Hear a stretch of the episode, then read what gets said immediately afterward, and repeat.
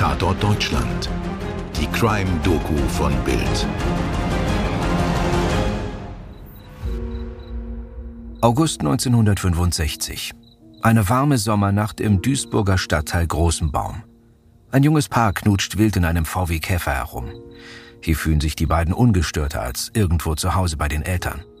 Aber während es im Innenraum des Wagens zur Sache geht, schleicht jemand um den Käfer herum, sticht einen Reifen auf, der jetzt laut zischt.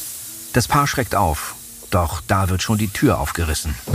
Der Mann richtet sich auf und verlässt das Fahrzeug. Wie wild sticht der Unbekannte im Dunkeln auf ihn ein. Dann flüchtet er. Die Frau und ihr Freund entkommen mit dem Wagen, aber später stirbt ihr Freund an den Verletzungen. Was für eine Horrorszene.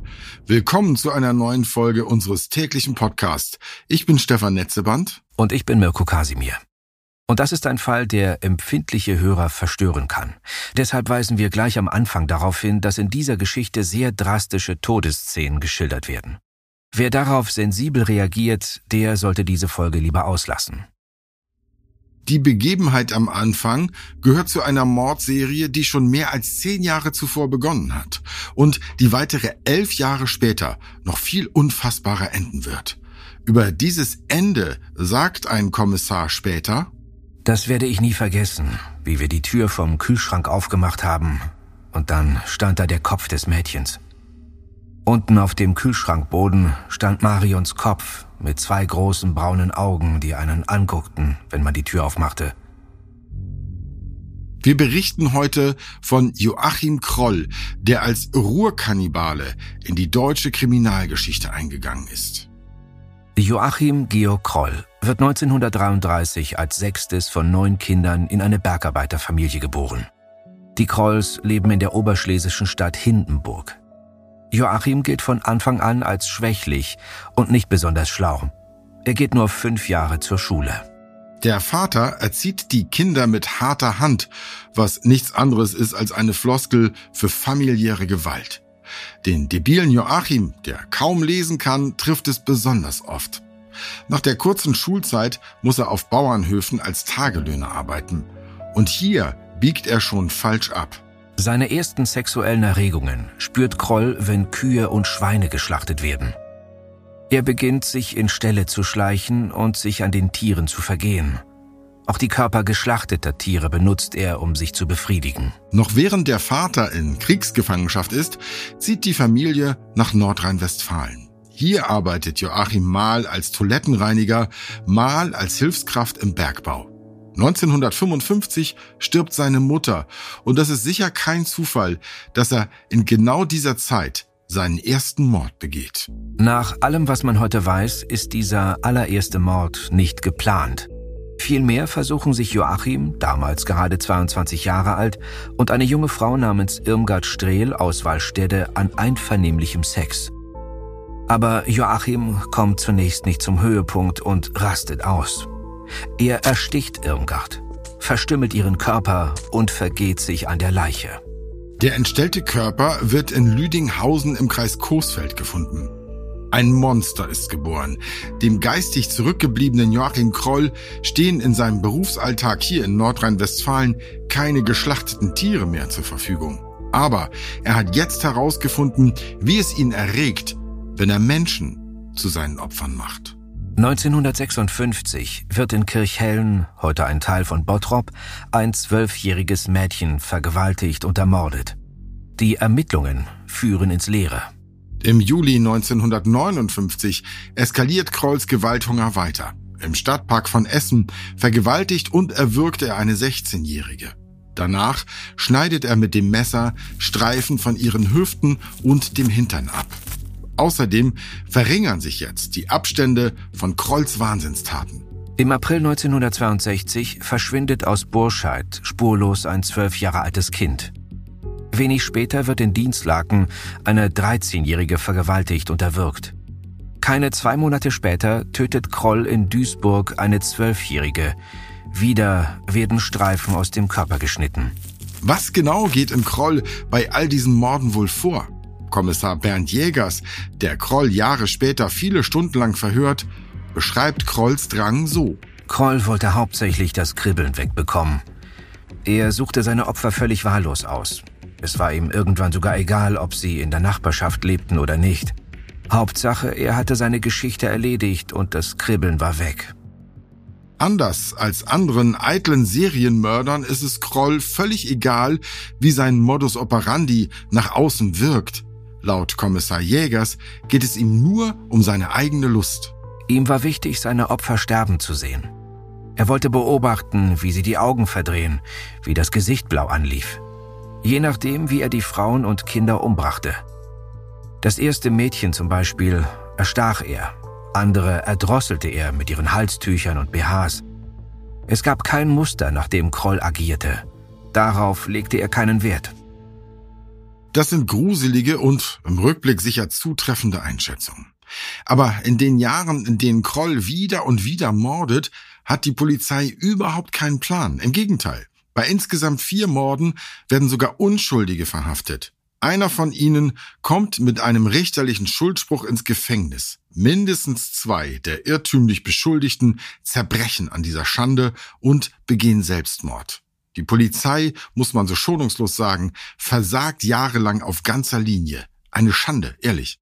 Zumal das Morden weitergeht. 1965 kommt es zum dramatischen Überfall auf das Liebespaar im VW Käfer, bei dem Kroll den Duisburger Hermann Schmitz ersticht. September 66. Frau in Marl erwürgt. Ermittler verdächtigen fälschlicherweise ihren Freund. Dezember 66. Ein fünfjähriges Mädchen wird vergewaltigt und in einem See ertränkt. Mai 70. Eine 13-Jährige wird erwürgt. Ein Unschuldiger wird festgenommen. 1976. Ein zehn Jahre altes Mädchen wird erwürgt. Diese Aufzählung wirkt, als könnte sie immer so weitergehen und weitergehen. Aber dann kommt der Sommer 1976. Er hat eigentlich so schon genug Dramapotenzial. Der Sommer 76 ist in Deutschland einer der heißesten, an den sich die Menschen erinnern können. Wochenlang fällt kein Regen. Den Bauern vertrocknet bei 30 Grad und mehr die Ernte auf den Feldern. Außerdem herrscht Terroralarm. Im Juni entführen Verbrecher aus Palästina zusammen mit RAF-Mördern ein Flugzeug nach Uganda. Bei der versuchten Befreiung sterben mehr als 50 Menschen. Anfang Juli 1976 wird die kleine Marion Kettner aus der Friesenstraße 3 in Duisburg-Lahr vermisst. Sie war vorher mit zwei anderen Mädchen auf den Spielplatz gegangen. Da Marion erst vier Jahre alt ist, sucht die Polizei sehr schnell mit einem Großaufgebot nach ihr. Sogar ein Hubschrauber kommt zum Einsatz. Hunderte Polizeibeamte hören sich in der Nachbarschaft um. Andere gehen mit Spürhunden durch die Wohngegend. Wie sich später herausstellt, wurde Marion zuletzt mit einem Joachim Kroll aus dem Nachbarhaus gesehen. Er gilt als netter Kauz und wird der liebe Achim genannt. Kommissar Jägers beschreibt ihn später als das Hutzelmännchen, das sein linkes Bein nachzieht, als einsamen Spinner, mit dem man im Zweifel Mitleid hat. Während der Suchaktion ahnt noch niemand von einem Zusammenhang zwischen Marions Verschwinden und Joachim Kroll. Aber bei ihren zahlreichen Nachfragen, bei der Suche von Haus zu Haus, fällt den Beamten etwas anderes auf. In der Friesenstraße 11 ist seit Tagen ein Etagenklo verstopft, berichtet ein Mieter. Sein Nachbar, Joachim Kroll, habe ihm gesagt, er habe die Eingeweide eines geschlachteten Kaninchens herunterspülen wollen. Die Polizisten rufen einen Klempner und sie befragen Kroll. Ich hab geschlachtet, ein Kaninchen, bestätigt der. Versehentlich habe ich wohl mit den Innereien das Klo verstopft.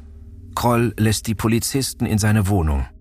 Es wird eine Ortsbegehung des Grauens. In der Tiefkühltruhe liegen Päckchen mit Menschenfleisch. Im Kochtopf auf dem Herd befindet sich eine Brühe aus Möhren und Kartoffeln sowie eine kleine Menschenhand. Mir kam nur der Gedanke, dass man einmal probieren müsste, wie Menschenfleisch schmeckt. Ich habe Hände, Füße und Arme in einen Kochtopf getan, mit Wasser begossen und gekocht. Ich wollte einmal probieren. Wenn das Fleisch geschmeckt hätte, dann hätte ich die ganze Leiche nach und nach aufgegessen als es aber nicht schmeckte, habe ich es mir anders überlegt. Zunächst untersuchen Streifenbeamte den Tatort und führen erste Befragungen durch. Vor dem Haus versammeln sich immer mehr Nachbarn aus der Friesenstraße. Es entsteht eine explosive Stimmung. Wenn sie könnten, würden die Anwohner den lieben Achim jetzt wohl lynchen.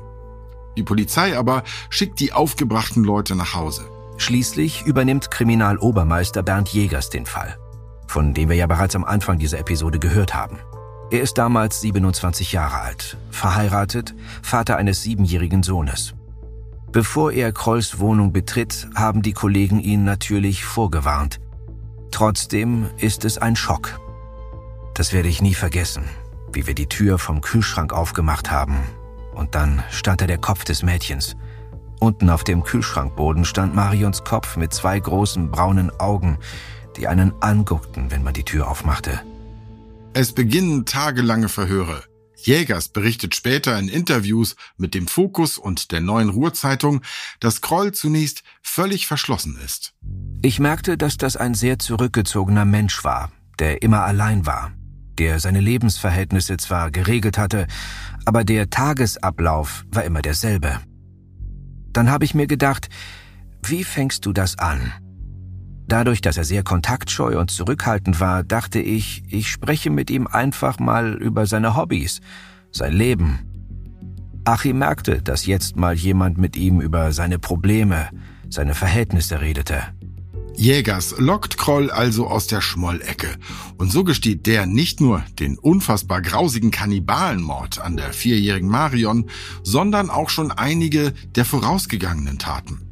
Aber er weist Gedächtnislücken auf, erinnert zum Beispiel die Tatorte nicht mehr genau.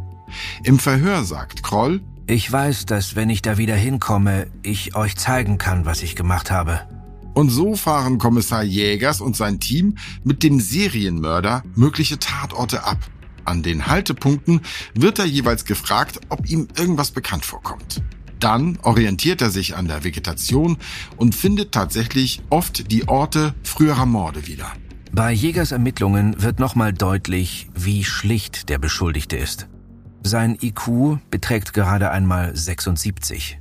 Wenige Tage nach der Aufklärung des Falles wird die kleine Marion Kettner in Duisburg-Lahr beigesetzt. Zur Trauerfeier kommen Hunderte. Pfarrer Dietrich Kohr nennt den Mord die Tat eines vom Teufel besessenen Menschen. Am Freitag, dem 5. Oktober 1979, beginnt im Saal 201 des Duisburger Landgerichts der Prozess gegen Joachim Kroll.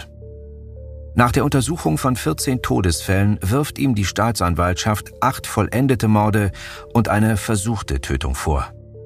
Der Vorsitzende Richter Paul-Georg Schimmern muss in dem Verfahren klären, ob der geistig beeinträchtigte Angeklagte überhaupt schuldfähig ist. Er muss damit klarkommen, dass Kroll viele seiner Vernehmungsaussagen später widerrufen hat. Und er muss sich durch einen ganzen Wust von Morden und falschen Verhaftungen kämpfen. Es dauert 151 Verhandlungstage, bis Schimmern sein Urteil verkündet. Neunmal lebenslang. Der Menschenfresser von Duisburg die Bestie vom Rhein wandert buchstäblich für den Rest seines Lebens ins Gefängnis. Denn Joachim Kroll stirbt am 1. Juli 1991 an einem Herzinfarkt in der JVA Rheinbach. Und damit sind wir am Ende unseres heutigen Falls. Wir danken euch fürs Zuhören und freuen uns, wenn ihr auch beim nächsten Mal wieder mit dabei seid. Wenn ihr Anregungen, Lob, Kritik oder Fallvorschläge für uns habt, über die wir hier mal berichten sollen, dann schreibt uns gerne eine E-Mail oder eine Nachricht bei Instagram. Die Links dazu findet ihr in den Show Notes. Bis zum nächsten Mal. Euer Mirko und euer Stefan. Dir hat diese Folge von Tatort Deutschland gefallen? Du bekommst von True Crime einfach nicht genug. Dann hör jetzt in unsere weiteren Folgen rein. Hier warten mehr als 200 spannende Fälle auf dich, wie das Verschwinden von Rebecca Reusch, der Prozess gegen O.J. Simpson oder die Entführung von Ursula Herrmann. Wir hören uns bei Tatort Deutschland.